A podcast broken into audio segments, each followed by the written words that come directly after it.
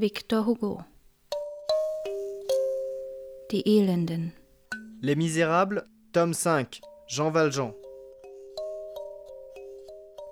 Chapitre 15 Gavroche dehors.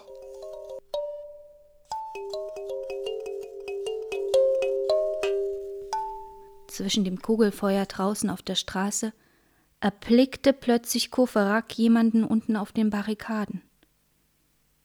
Gavroche saß unbekümmert zwischen den getöteten Nationalgardisten und plünderte ihre Patronentaschen. Was machst du da? fragte Courfeyrac. Gavroche sah ihn frech an. Citoyen, j'emplis mon panier. erwiderte Gavroche. Siehst du nicht, wie sie schießen? Eh bien, il pleut. Après erwiderte Gavroche. Komm mir bloß rein, rief Courfeyrac. Gavroche kam näher. Tout à l'heure. Und war mit einem Satz wieder auf der Straße.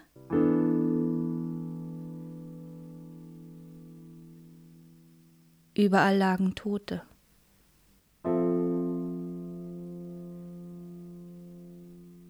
Vielleicht zwanzig.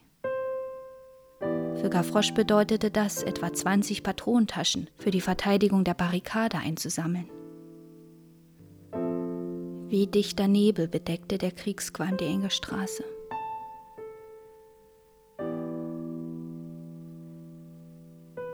Kämpfer und Kameraden wussten sich kaum zu unterscheiden. Diese günstige Verworrenheit vor den Barrikaden ließ unseren kleinen Gavroche ziemlich weit vorwagen – Fast ungesehen waren die nächstliegenden sieben oder acht Patronentaschen schnell in seinen Korb verschwunden. Flink bewegte er sich von einem Toten zum nächsten und öffnete die Patronentaschen wie ein hungriger Affe Nüsse. Um keine Aufmerksamkeit zu erregen, blieben die Kameraden bei den Barrikaden ruhig und ermahnten ihn nicht zurückzukehren. Bei einem Leichnam fand er ein Pulverhorn. Pour la soif und ließ es in seiner Tasche verschwinden. Doch im Eifer des Gefechts bemerkte er nicht, dass er bereits den Straßenteil erreicht hatte, auf dem der Rauch dünn war. Plötzlich sahen die Soldaten, wie etwas sich im Qualm bewegte. Und als Gavroche die nächste Patronentasche aufknöpfte, traf eine Kugel die Leiche. Fichtre! rief er empört. Voilà qu'on me tue, mes morts. Eine zweite funkte neben ihm auf dem Pflaster auf. Die dritte warf seinen Korb um. Gavroche hielt inne und schaute in die Richtung, aus der die Kugeln gekommen waren. Er richtete sich auf. Die Haare im Wind, die Hände in den Hüften, der Blick fest auf die Nationalgardisten gerichtet. On est laid à Nanterre, c'est la faute à Voltaire. Et bête à Palaiseau, C'est la faute à Rousseau. Dann hob er seinen Korb auf, sammelte die herausgefallenen Patronen wieder ein und fuhr damit fort, die Taschen der toten Soldaten zu plündern. Eine vierte Kugel verfehlte ihn. Gavroche rief. Je ne suis pas un notaire, c'est la faute à Voltaire. Je suis un petit oiseau, c'est la faute à Rousseau. Eine fünfte Kugel. Joie et mon caractère, c'est la faute à Voltaire. Misère et mon trousseau, c'est la faute à Rousseau.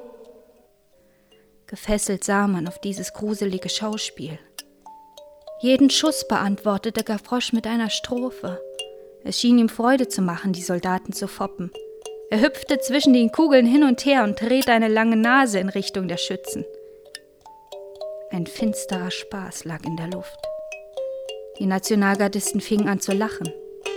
Gavroche spielte Verstecken mit dem Tod und sammelte weiter Patronen.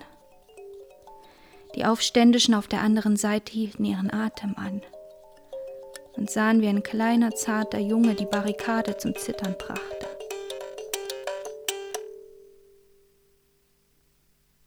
Die Kugel traf ihn. Das Kind taumelte. Gavroche fiel auf das Pflaster. Doch er war nur gefallen, um sich noch einmal aufzurichten. Halb stehend rief er in die Richtung, aus der die Schüsse kamen. Je suis tombé par terre, c'est la faute à Voltaire. Le nez dans le ruisseau, c'est la faute à. Die zweite Kugel vom gleichen Schützen hatte ihn getroffen. Das blutende Gesicht fiel auf das Pflaster. Die Straße verstummte. Seine mutige Seele hatte den kleinen Körper verlassen.